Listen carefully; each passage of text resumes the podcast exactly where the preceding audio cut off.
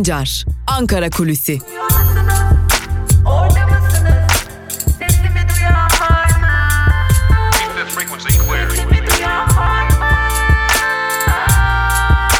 Özgürüz Radyo.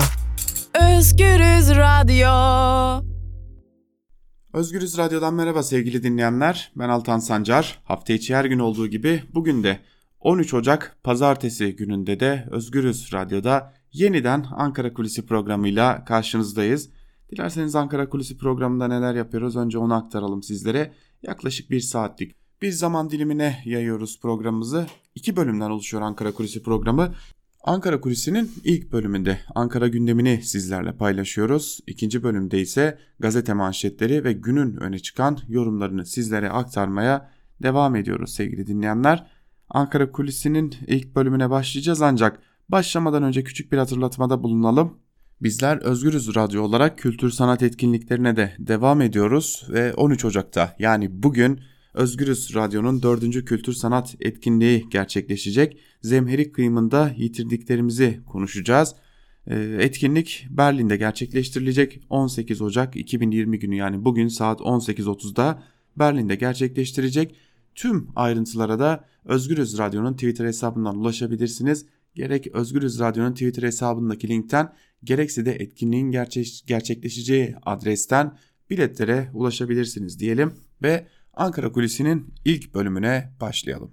Bugün Ankara Kulisi'nin ilk bölümünü ağırlıklı olarak Cumhuriyet Halk Partisi'ne ayıracağız sevgili dinleyenler. Bugün Cumhuriyet Halk Partisi MYK'sı da CHP Genel Başkanı Kemal Kılıçdaroğlu başkanlığında CHP Genel Merkezi'nde toplanacak. Toplantının ardından da zaten e, devamlı olduğu gibi bir açıklama yapılacak. Biz de bu açıklamaya dair gelişmeleri de sizlerle paylaşacağız. Türkiye Cumhuriyeti Merkez Bankası ise Kasım 2019'a ilişkin ödemeler dengesi istatistiklerini kamuoyu ile paylaşacak. Bugün bir yandan da hem Irak'ta hem de İran'da düzenlenen hükümet karşıtı protestoları yine Türkiye ve Rusya'nın çağrısıyla Libya ve İdlib'de sağlanan ateşkesi ve buna dair gelişmeleri yakından takip etmeye devam edeceğiz sevgili dinleyenler. Peki Ankara kulislerinde neler konuşuluyor sevgili dinleyenler? Malum 10 Ocak Çalışan Gazeteciler gününü geride bıraktık. Tabi 10 Ocak Çalışan Gazeteciler Günü hafta içine geldiği için bu tarz etkinlikler özellikle gazetecilere dönük etkinlikler hafta sonuna sarktı ve hafta sonunda siyasilerin de yoğun olarak katıldığı e, bir takım etkinlikler gerçekleşti. Burada gazeteciler ve siyasiler bir araya geldi. Bu etkinliklerden bazıları da elbette ki Ankara'da düzenlendi. Ankara'da düzenlenen gazetecilerin etkinliğine malum AKP'liler elbette ki katılım sağlamadılar. Daha doğrusu kendilerinden olmayan tırnak içerisinde kendilerinden olmayan gazetecilerin etkinliklerine katılmadılar. Ancak bunun dışında birçok siyasi parti gazetecilerle bir araya geldi ve bugüne dair mesajlar verildi. Tabi gazeteci her yerde gazetecidir şiarıyla Ankara'da düzenlenen etkinliklerde de özellikle Cumhuriyet Halk Partisi içerisinde e, yaklaşan il başkanlıkları seçimleri ve özellikle de İstanbul İl Başkanlığı için Eren Erdem, er, Erdem'in adının geçip geçmeme durumlarına dair kamuoyunda da süren tartışmaları konuştuk.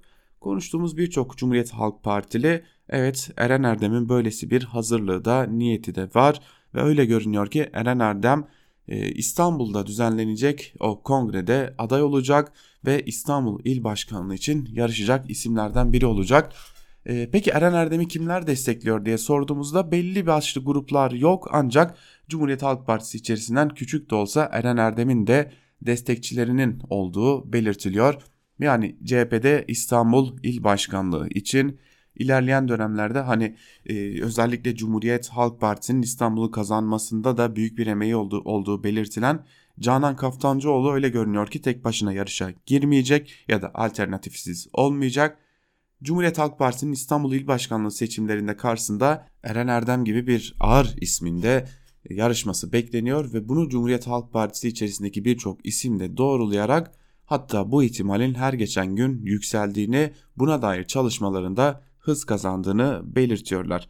Öte yandan yine CHP'lilere dair daha doğrusu CHP'lilere yeni partilerle olan ilişkilerine dair sorular sorduk. Dikkat çeken bir cevap vardı. Yeni kurulan partilerden ve dahi AKP'den gelen bazı soruları ilettiler. Ancak bu sorular ortaktı. Yeni kurulan ve kurulacak olan partiler Cumhuriyet Halk Partisi'ne önümüzdeki seçimde yine ittifakla sandığa gidilip gidilmeyeceğini soruyorlar. Ancak burada bir takım farklılıklar var. Bu defa biz de sizin ittifakınıza dahil olalım ya da gelin beraber bir ittifak yapalım sorusundan ziyade dikkat çeken bir nokta var. Tek tek parti ismi vererek bu partilerle bir ittifaka girecek misiniz, girmeyecek misiniz soruları yöneltiliyor. Ağırlıklı olarak da yeni kurulan partilerden gelen CHP'ye gelen bu partiyle ittifak yapacak mısınız sorusunun hedefinde de Halkların Demokratik Partisi bulunuyor. Yani 23 Haziran ve 31 Mart seçimlerindeki gibi bir taban ittifakına gidilecek mi şeklinde yeni kurulan partilerden sık sık Cumhuriyet Halk Partisi'ne sorular geldiği belirtiliyor ve bu ittifakın korunması ve güçlendirilmesi için katkı sunmaya hazır oldukları da yeni partiler tarafından, yeni kurulan ve kurulacak olan partiler tarafından Cumhuriyet Halk Partisi yönetimine iletiliyor. Hal böyle olunca CHP'lilere HDP ile bir ittifak var mı ya da bir görüşme oluyor mu sorusunu sorduğumuzda da çok dikkat çekici bir cevap aldık. Halkların Demokratik Partisi ve CHP arasında sık sık üst düzeylerde te temaslar gerçekleştiriliyor. Sık sık görüşmeler gerçekleştiriliyor. Sık sık kimi konularda görüş alışverişleri gerçekleştiriliyor. Bakmayın e, çeşitli konularda elbette ki fikir ayrılıkları vardır. Yine çeşitli konularda karşılıklı açıklamalar vardır ancak HDP ile CHP arasında sık sık bu konuda görüşmeler gerçekleştiriliyor, fikir alışverişleri gerçekleştiriliyor. HDP tabanının kimi noktalarda CHP'ye tepkili olması, CHP tabanının kimi noktalarda HDP'ye tepkili olmasına rağmen bu tarz bir diyaloğun devam ettiğini, bu diyaloğun da devam etmesinin sağlıklı bir konu ve önemli olduğunu sık sık altını çiziyor.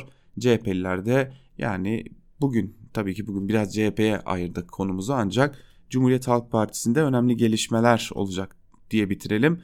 Özellikle il başkanlıkları noktasında kimi noktalarda da hazırlıklar var. Bunların en önemlisi de İstanbul. Eren Erdem İstanbul İl Başkanlığı için ciddi ciddi şekilde İstanbul İl Başkanlığı yarışına girmeye hazırlanıyor. Bir diğer yandan da HDP ile Cumhuriyet Halk Partisi'nin temaslarının sık sık devam ettiği ve bunun devam edeceği de görülüyor.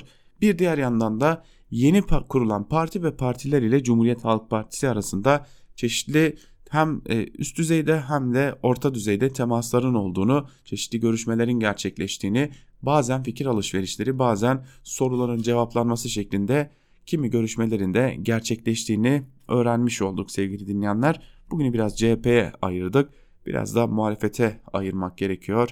Ankara kulisini zira Ankara'da konuşan veya konuşulan tek grup AKP değil her ne kadar iktidarda da olsa tek grup AKP değil diyerek Ankara Kulisi'nin ilk bölümünü burada noktalayalım ancak ikinci bölümde gazete manşetleri ve günün öne çıkan yorumlarını sizlerle paylaşırken elbette Ankara'da başka neler konuşuluyor, Ankara'nın gündeminde başka neler var, siyasetin kulislerinde neler var bunları da aktarmaya devam edeceğiz. Ancak bunun için sizler Özgürüz Radyo'dan ayrılmayın. Şimdilik küçücük bir ara o küçük aranın ardından da gazete manşetleri ve günün öne çıkan yorumlarıyla tekrar sizlerleyiz.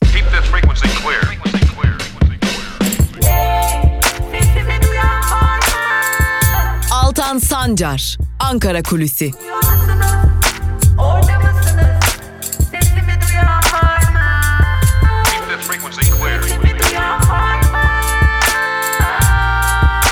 Özgürüz Radyo. Özgürüz Radyo. Ankara Kulisi'nin ikinci bölümüyle tekrar merhaba sevgili dinleyenler. İkinci bölümde gazete manşetleri ve günün öne çıkan yorumlarıyla sizlerle olacağımızı belirtmiştik. Ve ilk olarak gazete manşetleriyle başlayacağız. Yeni Yaşam gazetesiyle başlıyoruz.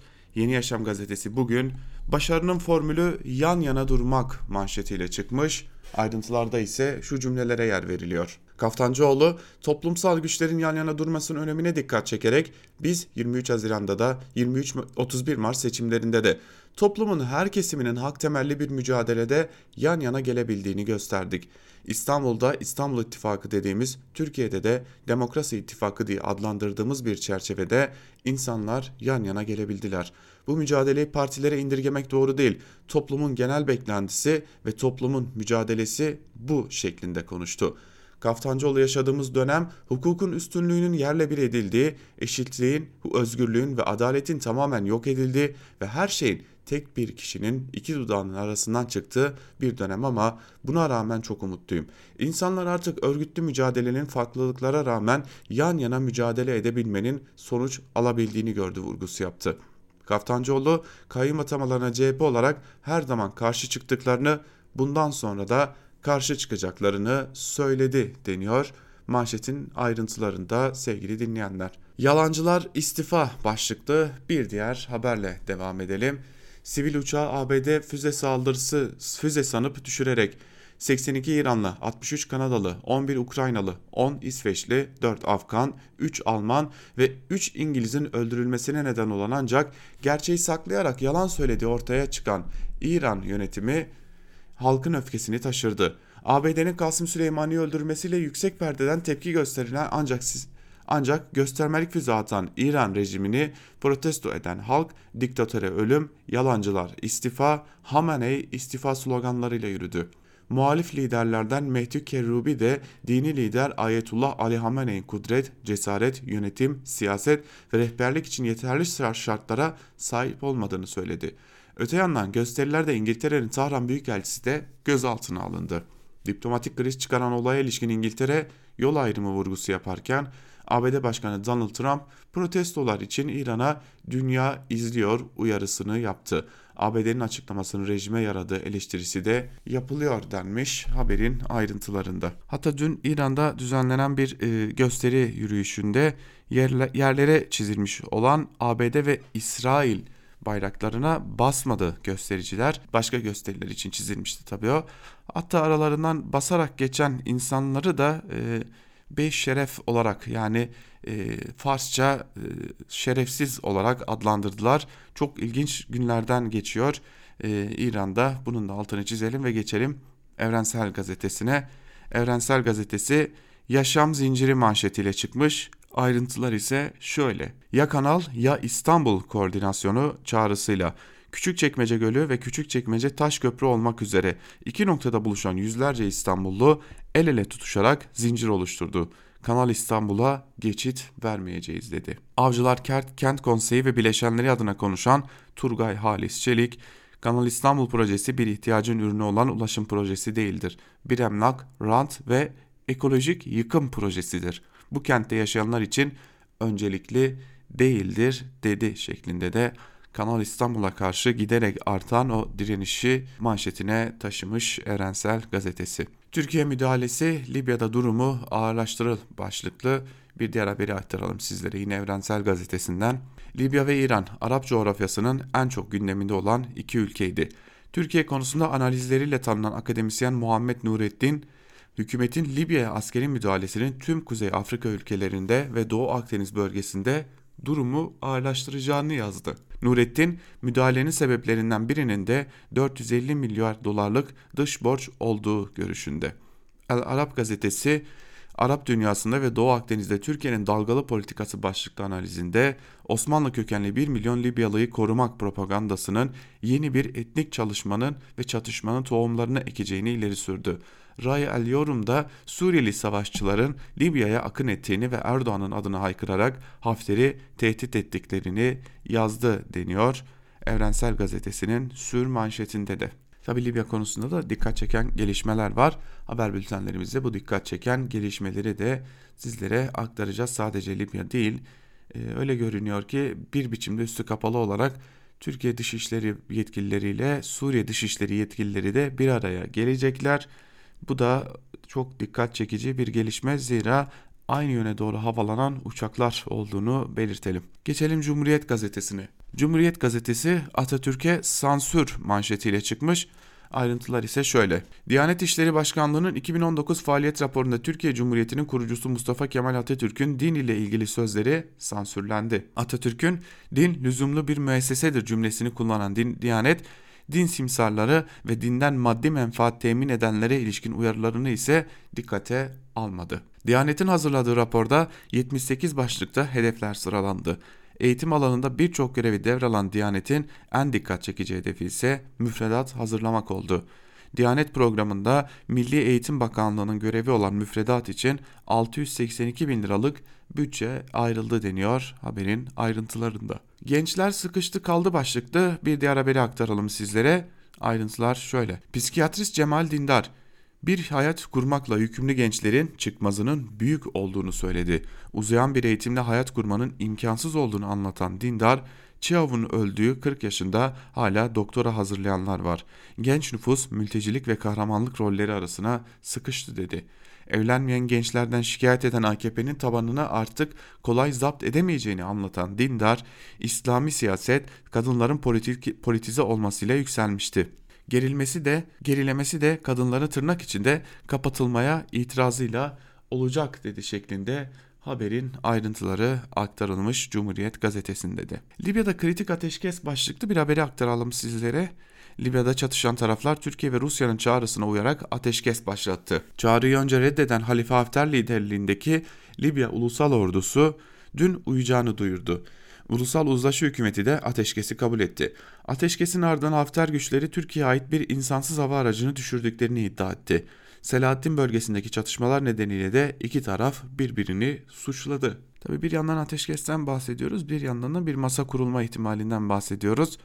Bu hafta yine kritik haftalardan biri olacak. Gerçi artık Türkiye açısından her hafta kritik çünkü her hafta başımıza yeni bir iş, yeni bir bela alabiliyoruz. Geçelim Bir Gün Gazetesi'ne. Bir Gün Gazetesi bizi bu çılgın projeler mahvetti manşetiyle çıkmış. Ayrıntılar ise şöyle. AKP tarafından asrın projesi zafer anıtı çağ açıp çağ kapatacak gibi ifadelerle tanıtılan projeler zamanla birer başarısızlık abidesine dönüştü. Fatih projesi 2010 yılında başlatılmış ve 8 milyar 500 milyon lira bütçe ayrılmıştı. Plana göre 4 yıl içinde ülkenin tüm öğrencileri tabletlerle eğitim görecekti. 2020'de Diyarbakır'daki bir bilgisayar dersinin karton bilgisayarlarla yapıldığı anlaşıldı. Şurada bir araya girmek gerekiyor zira gidin bakın o Fatih projesinde dağıtılan ve e, başka bir iş için kullanılamayacağı söylenen o tabletler piyasada satılmaya başlandı. Çeşitli telefoncular, çeşitli bilgisayar tamircileri Milliyetin Bakanlığı'nın özel siparişiyle üretilen o tabletlere yüklenen ve amacı dışında kullanılmasını engelleyen o programları kırarak e, artık o tabletleri piyasada satar hale geldiler. Yavuz Sultan Selim Köprüsü 3 yıla yakın bir sürede verilen araç garantisinin üçte birine dahi ulaşılamadı. Çünkü yurttaşlar köprünün konumu yüzünden köprüden geçişi tercih etmedi. Köprünün şu ana dek bütçeye maliyeti ise günlük ortalama 1.8 milyon lira oldu. Osman Gazi Köprüsü dünyanın en uzun Osman Köprüsü dendi. Ancak açılışın ardından köprüden geçmenin ateş pahası olduğu anlaşıldı. 2018'de otomobiller için köprüden geçiş ücreti 72 lirayken bu tutar 2019'da 103 liraya, 2020'de 118 liraya yükseldi. Neredeyse çeyrek depo fiyatına. Şehir hastaneleri 2019 sonu itibariyle hizmet veren şehir hastanelerinin 25 yıllık maliyeti 142 milyar doları geçiyor. Bu tutar 800 hastanenin inşaatını finanse edebilecek büyüklükte. Eleştirilere başta kulak tıkayan iktidar daha sonra varsın zarar etsin deme yoluna gitti. Kıbrıs Su Hattı Projesi. Proje 1.6 milyar liraya mal oldu. Yapımından 5 yıl sonra borular patladı. İstanbul Havalimanı. Havalimanı sayesinde Türkiye'ye 100 milyon turist gelecekti. Atatürk Havalimanı'nın kapanmasına ne sebep oldu. Atatürk Havalimanı'na 3 Ocak 2021'e kadar işletme hakkı bulunan TAV'a 389 milyon avro tazminat ödeneceği anlaşıldı. Yeni havalimanı 2018'de Atatürk Havalimanı'nın yakaladığı performansa pek çok kriterde yetişemedi deniyor bu haberin de ayrıntılarında. Yani e, işte AKP ekonomiyi nasıl batırdı sorusunun cevabını e, Bir Gün Gazetesi manşetiyle vermiş. Geçelim Sözcü Gazetesi'ne. Sözcü Gazetesi CHP FETÖ'nün siyasi ayağı için araştırma önergesi verdi. Takke düşsün, kel görünsün manşetiyle çıkmış. Ayrıntılar şöyle. Herkesin beklentisi araştırma önergesine AKP ve MHP evet desin, kimin FETÖ'ye yardım edip etmediği ortaya çıksın, pislik temizlensin. Fethullahçı terör örgütünün hain darbe girişiminin üzerinden 3,5 yıl geçti ama siyasi ayak hala ortaya çıkarılamadı. CHP FETÖ'nün tüm ayağıyla mücadele edilmesi isteğiyle meclise bir önerge sundu. Önergede FETÖ'nün bu kadar güçlenmesi siyasi kanıt olmadan mümkün olmazdı. Siyasi, ticari, askeri, yargı, emniyet ve diğer tüm ayakların açığa çıkarılması tarihsel bir görevdir denildi. Gözler Cumhur İttifakı'nda. Cumhur İttifakı'nın vereceği karar zaten belli. Cumhur İttifakı'na yakın gazetelerde CHP FETÖ'den nasıl kurtulabilir gibi absürt ve komik, komik manşet, manşetler, e, yazılar yazılıyor. E, buradan da hal belli, kimin siyasi ayak olduğu belli ve kimin bu çarpıtmanın peşinde koştuğu da belli. E, pek de peşinde koşmayacağını da çok iyi biliyoruz AKP iktidarının artık. Geçelim Karar Gazetesi'ne. Karar Gazetesi savaşa diplomasi freni manşetiyle çıkmış. Manşetin ayrıntılarında ise şu cümlelere yer veriliyor. Dünyaya kabusu yaşatan iki kriz başlığı olan Libya ve İdlib'de masa kazandı. Erdoğan ile Putin arasında İstanbul'da başlayıp telefon trafiğiyle devam eden kesintisiz diplomasi sonrası Libya'da hem ulusal mütabakat hükümeti hem Hafter silahları kaldırdı. Başkentlerin hamle alanına dönen bölgede tehlikeli tırmanış önüne diplomasi ile geçildi. Siyasi çözüme kapı aralandı deniyor. Yalnız burada bir itirazda bulunalım. Dünyayı kabusu, dünyaya kabusu yaşatan değil, orada dünyaya kabus yaşatılmasına sebep olan güçlerden biriydi Türkiye. Zira biraz da çözümsüzlüğün anahtarı olarak da AKP iktidarı Türkiye'yi orada bulunduruyordu diyelim. E, zaten bu konuya ilişkin ayrıntılı haberleri paylaşacağız haber bültenlerimizde. Bir yılda 675 milyon lira tasarruf yaptık başlıkta haberi aktaralım sizlere. Ankara Büyükşehir Belediye Başkanı Mansur Yavaş son bir yılda 675 milyon lira tasarruf yapmışız. İş yapmazsan tabi tasarruf edersin diyorlar. İş de yapıyoruz, tasarruf da ediyoruz dedi. Açık ihale yapmaya başladık. Parayı nasıl harcadığımızı gösteriyoruz. İnternette yayınlanan ihale ilk biz başlattık. Bir boru ihalemizi tam 300 bin kişi izledi. Bir belediye başkanının asli görevi musluktan içilecek suyu akıtabilmek. Büyük siyasete değil şehre odaklanmak gerek. Biz bunu ispat etmeye çalışıyoruz. Belediyenin kasasına girmesi gereken gelirler eskiden birilerinin cebine giriyordu. Şimdi hepsinin belediyeye gelmesi için çaba harcıyoruz. Belediyeye iştiraklerini kapatmayı düşünüyordum. Çünkü bazı işleri bizzat belediyenin yapması gerekiyor. Ama şimdilik faaliyetlerini sınırlandırdık. Şirketleri havuz gibi çalıştıracağız demiş Mansur Yavaş da Karar Gazetesi'ne yaptığı açıklamalarda. Geçelim Sabah gazetesine. Sabah gazetesi Türkiye'nin çifte ateşkes başarısı manşetiyle çıkmış. Ayrıntılar ise şöyle. Başkan Erdoğan'ın yoğun diplomatik çabaları sayesinde İdlib ve Trablus'ta ateşkes yürürlüğe girdi. Yüz binlerce sivil rahat nefes aldı deniyor haberin ayrıntılarında. Ee, az önce de aktardığımız gibi Libya'da e, varılan ve İdlib'de varılan ateşkesler manşete taşınmış. Ancak burada bu ateşkesler tamamen sanki Türkiye'nin başarısıymış gibi e, sunuluyor sevgili dinleyenler. Buna çok söz söylemeye gerek yok. Rusya aradan çekilirse neler olabilir bunu konuşmalı belki de. Avrupa'da büyük liderlik krizi var başlıklı bir haberi aktaralım sizlere. Cumhurbaşkanlığı İletişim Başkanı Fahrettin Altun, Cumhurbaşkanımız dünyaya güçlü bir liderlik diplomasisi dersi veriyor. Avrupa'da bir liderlik krizi var. Karar alıcı mekanizmalarda bu kriz hissediliyor. Biz güçlü liderin anlamını Türkiye'de gördük ve görüyoruz. Türkiye Erdoğan gibi bir lidere sahip olmasaydı 2010 yılındaki türbülans bizi içine çekerdi demiş. Fahrettin Altun telefonla gazetecilerin akreditasyonunu iptal eden Fahrettin Altun Avrupa'da bir liderlik krizi olduğunu söylemiş. Ee, dünyanın gittiği yönü iyi tahlil edememekte böyle olsa gerek. Zira dünyada bir liderlik krizi yok. E, liderlerin krizi var. Liderlerin yarattığı krizler var. E, haliyle Avrupa'da liderler çok ağır bir şekilde öne çıkamıyor. E, bu da liderlik kriziymiş gibi yansıtılıyor ancak dünyada liderler krizi var. Milliyet gazetesine geçelim. Milliyet gazetesi sınırdaki örümcek ağı manşetiyle çıkmış. Ayrıntılar şöyle. Suriye sınırında teröre mücadele, izinsiz geçişler ve kaçakçılığı önlemek için yeni tedbirler yerinde incelendi. Yeni projelerden biri 500 metre yükseklikten 8 kilometrelik alanı havadan gözetleyebilecek olan balon. Ayrıca sınır hattında yaklaşma, geçme, çevresinde kazı yapma durumunda sistem yerini de göstererek alarm verecek.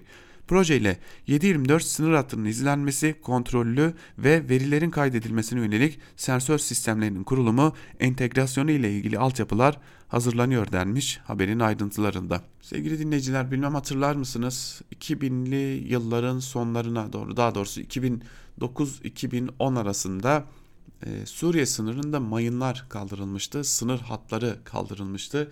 Sınırdaki teller dahi kaldırılmıştı sevgili dinleyenler ve e, çok başka bir şey konuşuyorduk. Ancak e, başta Davutoğlu ve AKP hükümetinin bizleri içine sürüklediği ve e, büyümesine de büyük katkı sağladığı Suriye İç Savaşı'yla sınırda şimdi 8-10 metrelik kuleler, 8-10 metrelik teller, duvarları konuşuyoruz. Ve tabii ki Suriye Suriye'nin içindeki TSK'yı konuşuyoruz. E, demek ki bir şeyler yolunda gitmemiş, gitmemeye de devam ediyor. Hürriyet gazetesiyle devam edelim. Ahmet Hakan'ın Hürriyet gazetesi Trablus ve İdlib'de silahlar sustu. Türkiye barışı manşetiyle çıkmış. Bakalım ne kadar sürecek bunlar. Türkiye'nin çabaları ve Rusya'nın da desteğiyle yıllardır kan gölüne dönen Libya'da silahlar sustu. Silah seslerinin yerini Türk bayraklarıyla sokağa çıkan halkın sevinç gösterileri aldı. Libya ile aynı dakikalarda İdlib'de de kan durdu. Türkiye sınırına sığınan 400 bine yakın İdlibli için geri dönüş umudu doğdu deniyor. Haberin ayrıntılarında şimdi İdlib için çok küçük bir şey söyleyelim. İdlib'te 12 ya da 13 e, ateşkes bu ve her biri sadece birkaç gün sürebiliyor. Trablus için ise Türkiye nasıl buraya getirdi noktayı diye sormak gerekiyor. Türkiye bunu diplomasiyle yapamayacağını çok iyi bildiği için Türkiye Büyük Millet Meclisi'nden e, ihvancı mütabakat hükümetini koruyabilmek için bir tezkere geçirildi ve Türkiye Libya'da askeri olarak varlık göstermeye başlayarak e, bir yerde e, diplomasiyi zorlamaya başladı. Yani askeri diplomasi yollarını kullandı. Zira askerinin olmadığı yerde pek de diplomasi yürütemediğini çok iyi biliyoruz. Bakın İdlib'te, e, Libya'da, yine Kuzey Suriye'nin çeşitli bölgelerinde, yine Suriye'nin batısında, kuzey, kuzey batısında Türkiye'nin askerleri, Türk Silahlı Kuvvetleri'nin AKP tarafından oraya gönderilen askerleri bulunuyor ve Türkiye bunlar üzerinden masada var olma mücadelesi veriyor. E, askerlerini bu gönderemedi, Türk Silahlı Kuvvetleri'nin askerlerini göndermediği yerlerde ise AKP iktidarı diplomatik olarak herhangi bir e, başarıyı bırakın masada varlık dahi gösteremiyor. Bu da Türkiye'nin AKP döneminde diplomasi anlamında geldiği noktayı hele özellikle de son yıllarda geldiği noktayı çok çok iki iyi özetliyor diyelim ve geçelim Yeni Şafak'a. Yeni Şafak 7 günde sonuç verdi manşetiyle çıkmış. Yine aynı şekilde e, İdlib ve Trablus konusunda yaşanan ve ortaya çıkan tabloyu aktarmış Yeni Şafak ve şunlar söylenmiş. Türkiye'nin diplomatik çabaları ve geçen hafta başlayan asker sevkiyatı Libya'daki silahları susturdu. Trablus hükümetine saldırılar düzenleyen darbeci Hafter, Türkiye ve Rusya'nın ateşkes çağrısını kabul ettiğini duyurdu. Bu gelişmeler, gelişmeler bombalar altında yaşayan Trablus'ta kutlamalarla karşılandı deniyor haberin ayrıntılarında. Evet tabi burada başka noktalar da var. Çok uzun uzadıya konuşulması gereken konular da var ancak burada Aydınlık Gazetesi'ne de değiş, değinmek istiyorum. Aydınlık Gazetesi bugün e, Perinçek'in Aydınlık Gazetesi Türk-Rus işbirliği dengeleri değiştirdi manşetiyle çıkmış. Türkiye ve Rusya'nın çağrısıyla Libya'da sağlanan ateşkes ay sonunda Berlin'de toplanması beklenen Uluslararası Libya Konferansı'nda Ankara ve Moskova'yı inisiyatifini güçlendirdi. Avrupa'nın elini zayıflattı. Ankara şimdi konferansa bölge ülkelerinin de davet edilmesi için çalışıyor denmiş haberin ayrıntılarında. Türkiye'nin nasıl var olduğu sorusuna e, aslında biraz da Türkiye'nin geçmişine, dış politika geçmişine bakmak gerekiyor. Ee, geçmişte Türkiye diplomasi anlamında, dış ilişkileri anlamında belki de dünyanın en saygın ülkelerinden biri olarak gösterilebilecek bir ülkeydi. Zira e, dış işleri çok başka bir noktadaydı. Türkiye kendi içinde krizler de yaşasa, Türkiye kendi içerisinde büyük siyasi e, krizlere de girse dış işleri konusunda saygın bir noktadaydı ve e, diplomatik anlamda çok iyi var edebilen bir ülkeydi kendine. Ancak bugün geldiğimiz noktada ancak askeri olarak varlık gösterebildiği yerde diplomatik olarak varlık gösterebilir bir noktaya geldi AKP döneminde. Akit'e geçelim. Akit gazetesi Ekrem'in çalışmama çalıştayı manşetiyle çıkmış. Ayrıntılar şöyle. Terör örgütü PKK'nın siyasi kanadı HDP'nin desteğiyle seçimleri kazanan İstanbul Büyükşehir Belediye Başkanı Ekrem İmamoğlu 7 aylık görev süresi boyunca İstanbul'un sorunlarını çözmeye yönelik en ufak bir or irade ortaya koymazken ulaşım, deprem, Kanal İstanbul ve belediye başkanları çalıştaylarına imza attı deniyor haberin ayrıntılarında. Bu haberin altında bir de bir gazetecinin imzası var adını vermeyelim ancak E, Akit gazetesini açtığınızda görürsünüz zaten. E, hoş açar mısınız? Öyle bir ihtiyacınız olur mu? O da ayrı bir konu elbette ama e, şunu söylemek istiyorum. Bir gazeteci olarak kim böylesi bir haberin altına imza atar diye düşünmek gerekiyor. Çünkü bu haber böylesi haberler tamamen sipariş haberler. Belki de kendisinin yazmadığı saltece altına imzasını attığı bu tarz haberler büyük bir utanç kaynağı olsa gerek. Hizbut Tahrir'e yeniden yargılama başlıklı bir haberi de aktaralım sizlere. Yerel mahkemenin hukuk dışı karar vererek sindirmeye çalıştığı Hizbut Tahrirli Müslümanlara yeniden özgürlük yolu açıldı. Fethullahçı şebekenin kumpasları sonucu zindanlara atılan mazlumlara haksızlık yapıldığını tespit eden Anayasa Mahkemesi 15 mazlum hakkında yeniden yargılama kararı verdi. AYM son 1,5 yıl içinde 7 kez hak ihlali kararı vermiş oldu deniyor. Akit gazetesinin bu haberinde Akit gazetesine göre Sivas'ı yakanlar, e, Hizbullahçılar, Hizbut Tahrir örgütleri ve bilimin bütün İslamcılar mağdur, mazlum, geri kalan herkes bir şekilde suçlu. Akit ile birlikte artık e, gazete manşetlerini noktalayalım sevgili dinleyenler ve günün öne çıkan yorumlarında neler var bir de hep birlikte onlara göz atalım. İlk olarak Hürriyet gazetesinden Ahmet Hakan'la başlayalım. Malum birkaç gündür tartışılan bir fotoğraf karesi var. Selvi Kılıçdaroğlu, Dilek İmamoğlu ve Canan Kaftancıoğlu Demirtaş'ın eşi Başak Demirtaş'la bir araya geldiler. Hep birlikte bir tiyatro oyunu izlediler. Bu tiyatro oyunu da Selahattin Demirtaş'ın Devran kitabından uyarlanmıştı. Jülide Kural uyarlamıştı. Kadir İnanır da oradaydı. Bu konuyu herkese hedef aldı. Ata İçişleri Bakanı Süleyman Soylu dahi Kadir İnanır gibi Türkiye'nin en önemli aktörlerinden birini hedef aldı. E, buna dair bir e, yazı kaleme almış Ahmet Hakan. E, bunu aktaralım sizlerle. İnsani, insani boyutu her türlü dayanışma benim açımdan saygı değerdir. İnsani boyutun hiçbir zaman ihmal edilmemesi gerektiğine inananlardanım. Bu açıdan bu tür buluşmalara hep hoşgörü çerçevesinde yaklaştım. Keskin, katı, bağnaz yorumlardan hep kaçındım.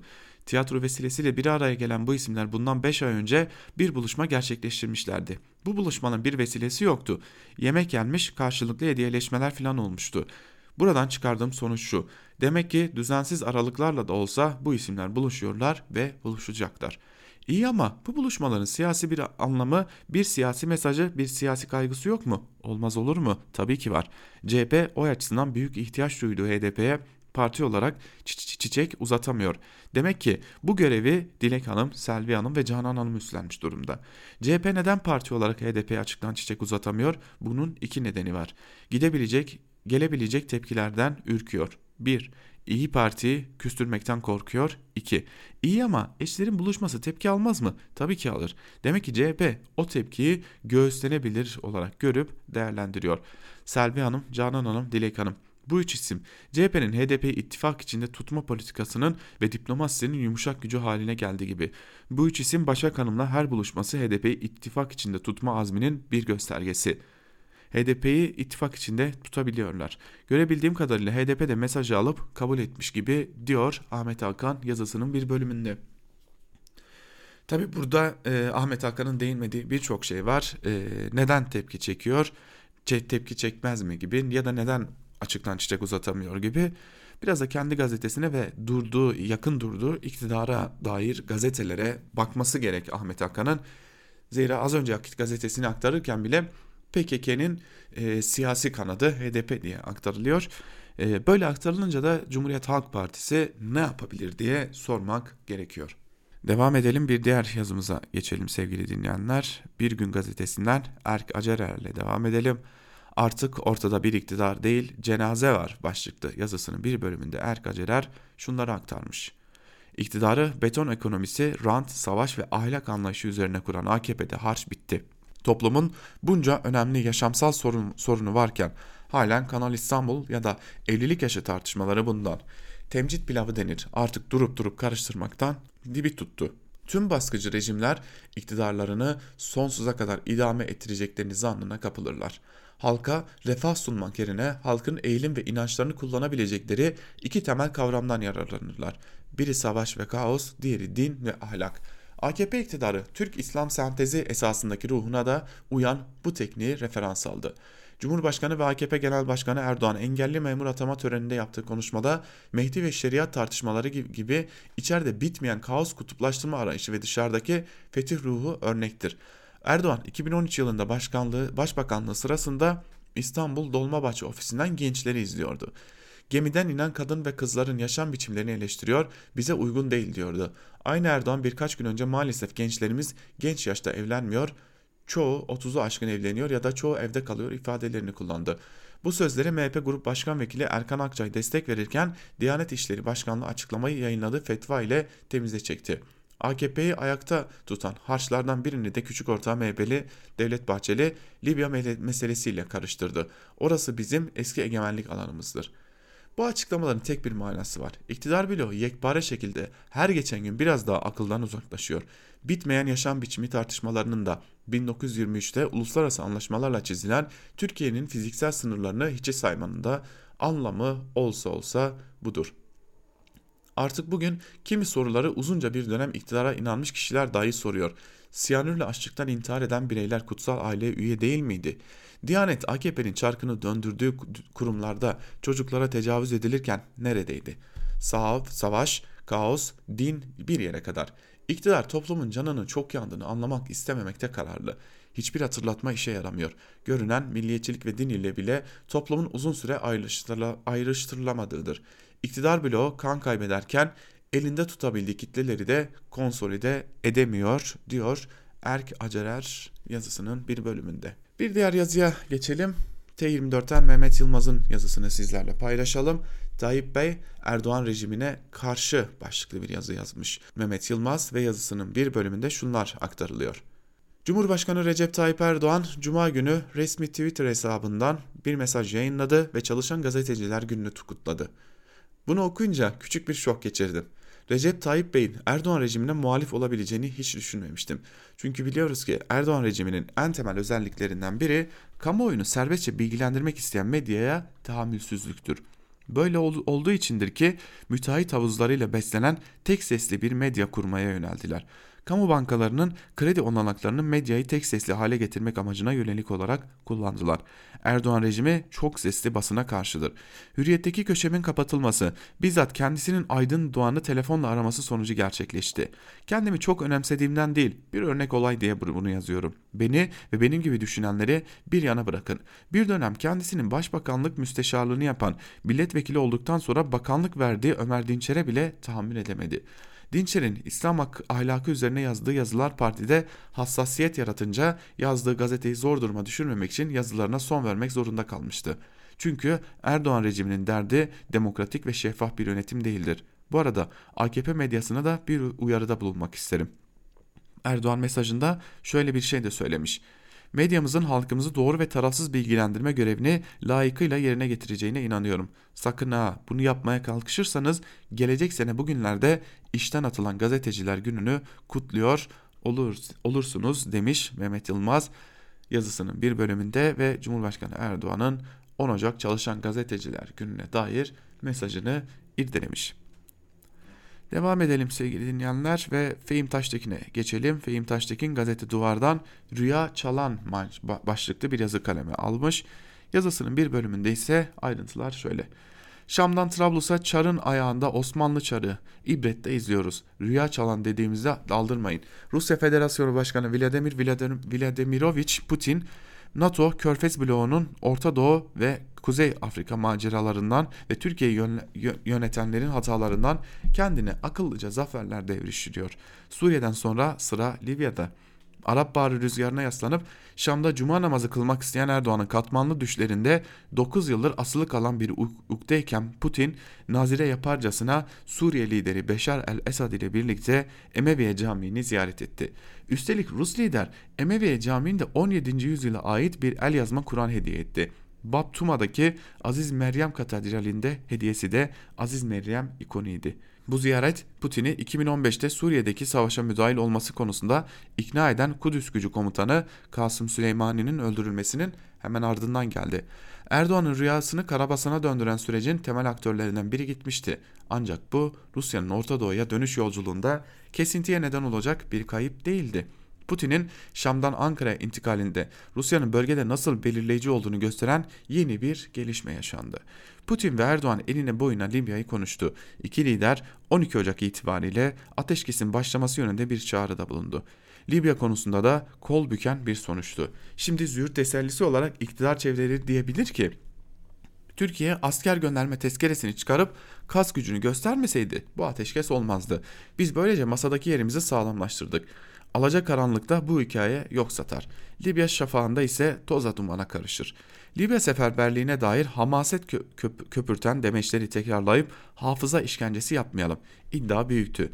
Libya'da Müslüman kardeşler lehine 5 yıldır sürdürülen vekalet savaşındaki yasa dışılık 27 Kasım'da ulusal mütabakat hükümetiyle yapılan iki anlaşmayla Mavi Vatan parantezine alınmış, deniz sınırları anlaşmasını geleceğe taşımak için Trablus kanadının zafere taşınması birinci hedefe dönüştürülmüş. Bunun için 2 Ocak'ta meclisten tezkere geçirilmişti. Ardından askeri sevkiyatın peyderpey yapıldığı, bitinde aktif çalıştığı birinci ağızdan ifade edilmişti. Bunun paralelinde Suriye'den Libya'ya milis taşıma operasyonu hız kazanmıştı. Ne var ki meclisten hısımla, hız, hışımla geçirilen tezkere haşmetli bir seferberliğe dönüşemedi. Her şeyden evvel Suriye'de devrim projesini kursakta bırakıp Ankara'ya kendi yol haritasını dayatan Rusya ile Libya'da da kafa kafaya gelineceği kısa süre sonra anlaşıldı.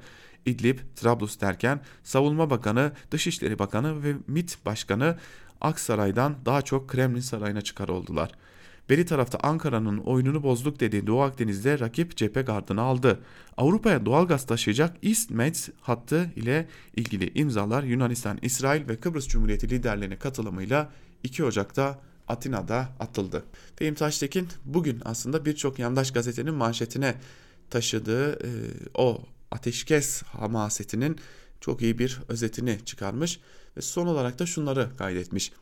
Rusya'nın Libya, Libya'da söz sahibi olması hem Akdeniz'deki pozisyonunu güçlendirmesi hem de Kuzey Afrika ile bağlarına yeni bir ilmek atması hem de Avrupa'ya güneyden bakabilmesi anlamına geliyor. Şam'dan sonra Trablus'a da Osmanlı çarığıyla gitmek böyle bir şey olsa gerek. Geçen ay Rus senatör Oleg Mozorov şunu söylerken haksız sayılmazdı. Gerçekten de Türkiye bu iki ülkedeki krizde çok ciddi ortağımız olarak öne çıkıyor. Türk tarafının ciddi ve derin katılımı olmadan hem Suriye hem Libya'da birçok sorunun çözülmeyeceğini anlıyoruz. Elbette Morozov'un bahsettiği çözüm Erdoğan'ın hayaller, hayallerindekinden farklı.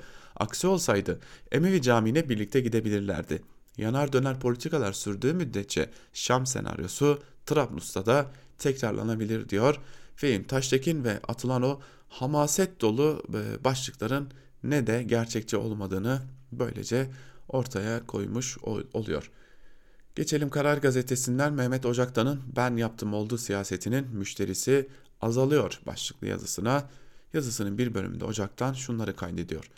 Demokratik sistemlerin en kırılgan tarafı halkın oylarıyla iktidara gelen yönetimlerin belli bir süre sonra sandıkla gelen başarıları kutsallaştırmalarıdır. Çünkü bu kutsallaştırma yönetim erkini giderek sandık her şeydir anlayışına götürmekte ve esas tehlikede o noktadan itibaren başlamaktadır.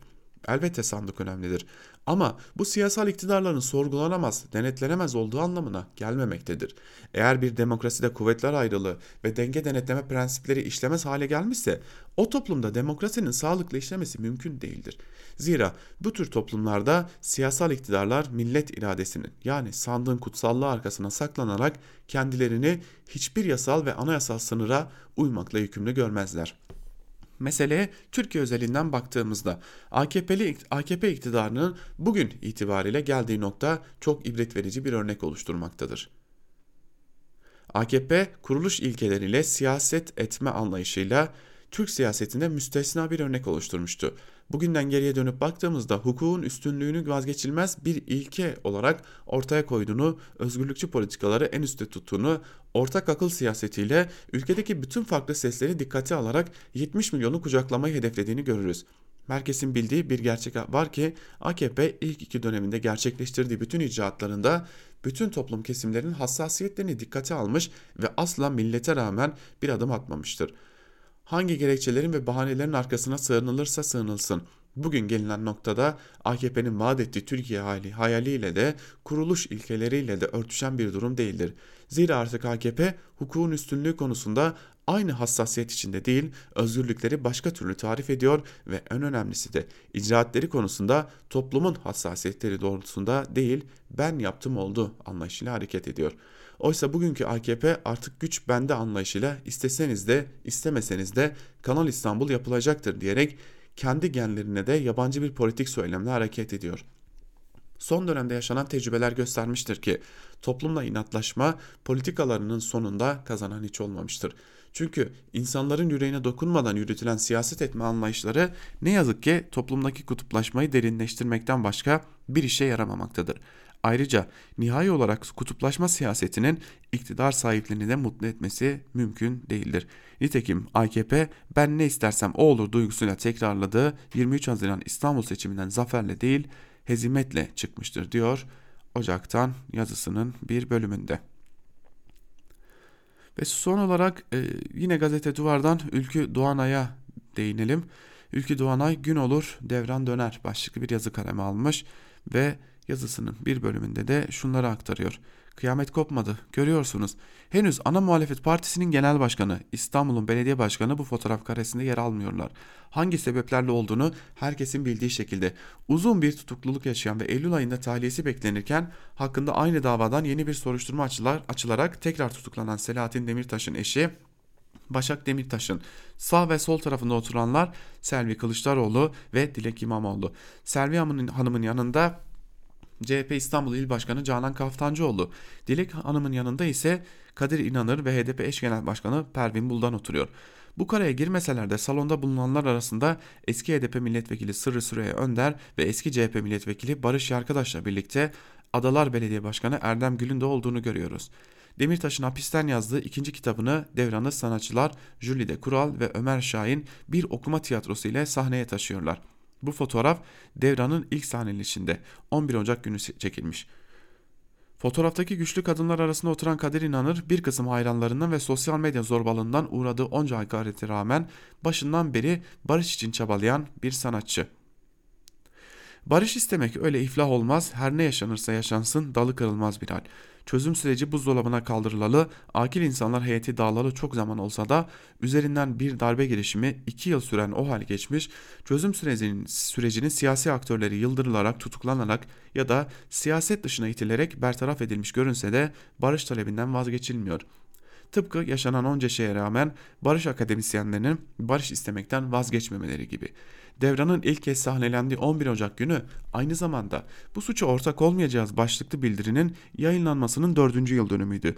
Bildirinin yayınlandığı 2016 yılından bu yana yaşananlar malum.